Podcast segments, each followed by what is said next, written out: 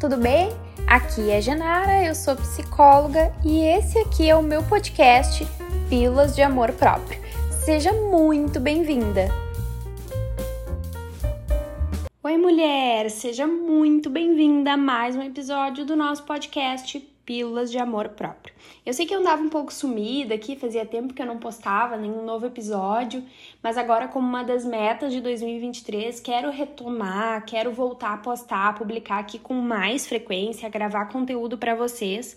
E de qualquer maneira, eu quero muito agradecer a cada uma de vocês que esteve presente aqui em 2022, que ouviu os podcasts, que compartilhou, que interagiu e convido você a, a, continuar fazendo isso agora em 2023. Se tu não me segue ainda no Instagram, meu Instagram é psigenaramelo, tá? Pode me mandar uma mensagem dizendo que tu ouviu esse episódio e que tu me encontrou por lá. Eu adoro interagir com vocês. É uma das minhas metas estar mais presente no Instagram também. Mas enfim, vamos para o conteúdo, né? Hoje eu tô aqui para falar um pouquinho sobre aquela ideia que muito se diz por aí, que a mulher procura o pai no relacionamento e o homem procura a mãe, né? Que a gente tende a procurar os nossos pais nas nossas relações, pessoas parecidas. Será que isso é verdade? Será que isso é algo real? Então, hoje eu tô aqui para falar sobre isso para que tu entenda um pouquinho melhor sobre isso. Primeira coisa que a gente precisa conversar é um pouquinho sobre a teoria do apego desenvolvida por John Bowlby, tá? E ele vai falar um pouquinho de como que funciona o nosso apego nos relacionamentos e por que que a gente funciona dessa forma. Primeira coisa que tu precisa entender é que a gente é propenso a formar vínculo afetivo com figuras especiais desde o início da nossa vida.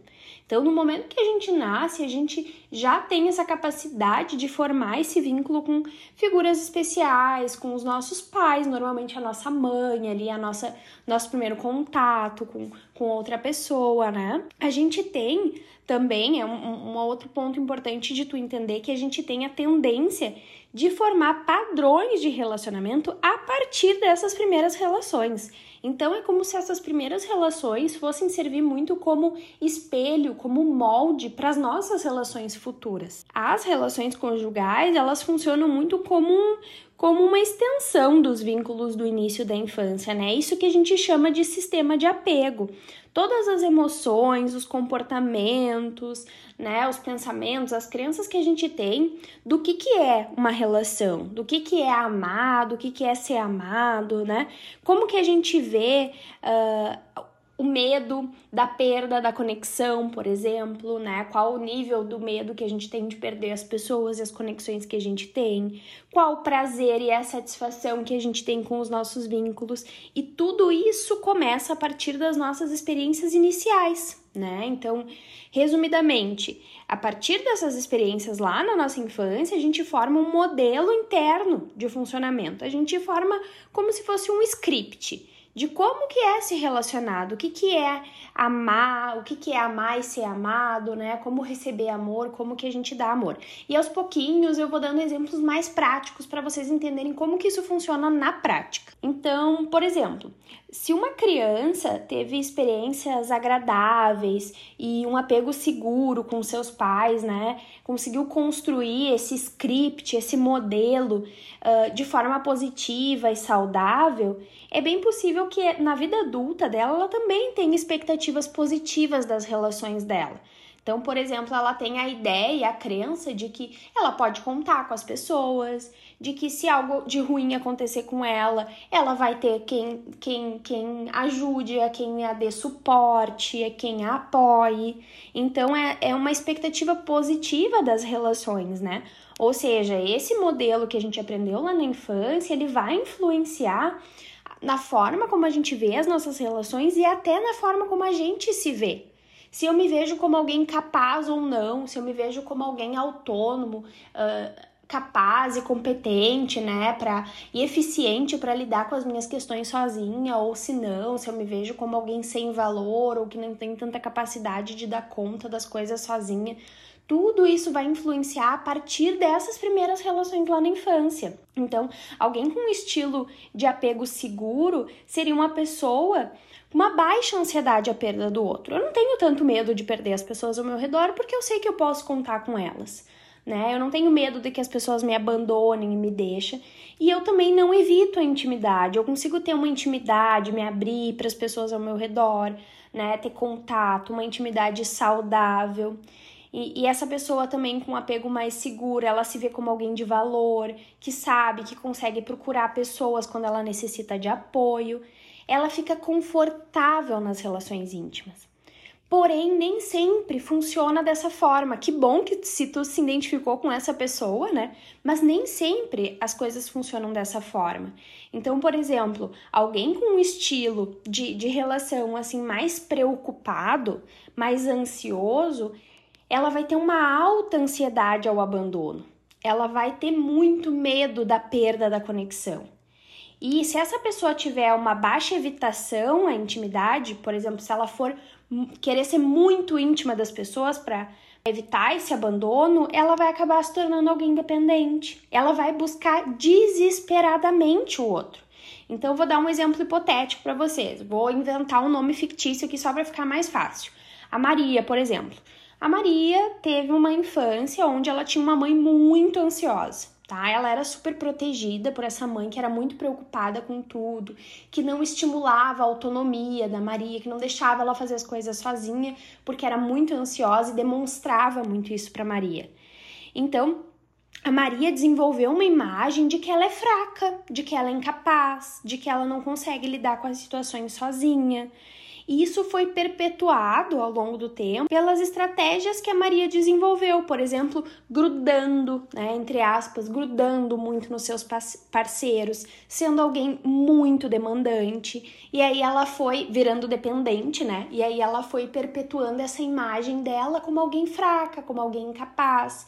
Então, não que a gente busque ou a gente procure o nosso pai ou a nossa mãe nas relações, mas a gente tende a perpetuar o que a gente aprendeu a partir dessas relações, né? A Maria ela aprendeu que ela não tinha capacidade de dar conta das coisas sozinha, que ela precisava muito da ajuda do outro, e aí ela acaba se tornando dependente dos seus parceiros na vida adulta. E aí, por exemplo, a Maria, como ela era alguém super protegida pela mãe, quando a mãe saía e não avisava, ou quando a mãe demorava para chegar do mercado, por exemplo, a Maria entrava em desespero. Ela ficava muito preocupada em estar longe da mãe enquanto criança. Ela não suportava ficar longe da mãe.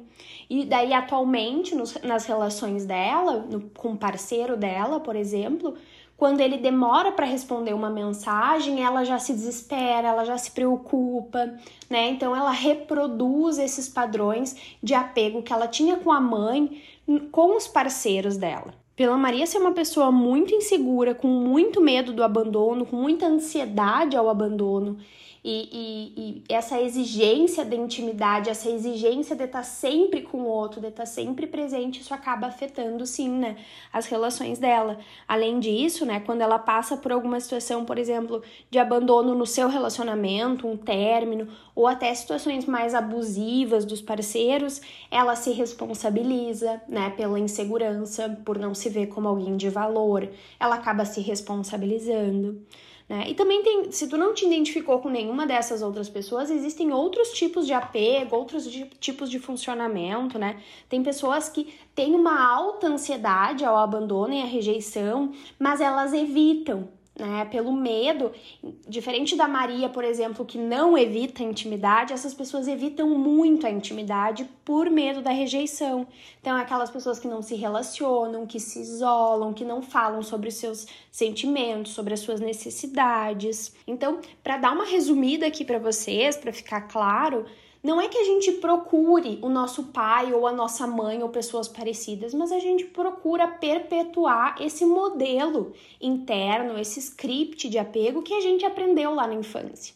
Então, se eu tive apego saudável e seguro, se eu tive experiências agradáveis, se eu tive as minhas necessidades atendidas na infância, com certeza vai ser muito mais fácil para eu procurar e continuar tendo isso nas minhas relações adultas. Agora, se eu tive relações mais abusivas até na infância, de negligência, de maus tratos, de abuso, é provável que eu tolere mais isso nas minhas relações adultas, né?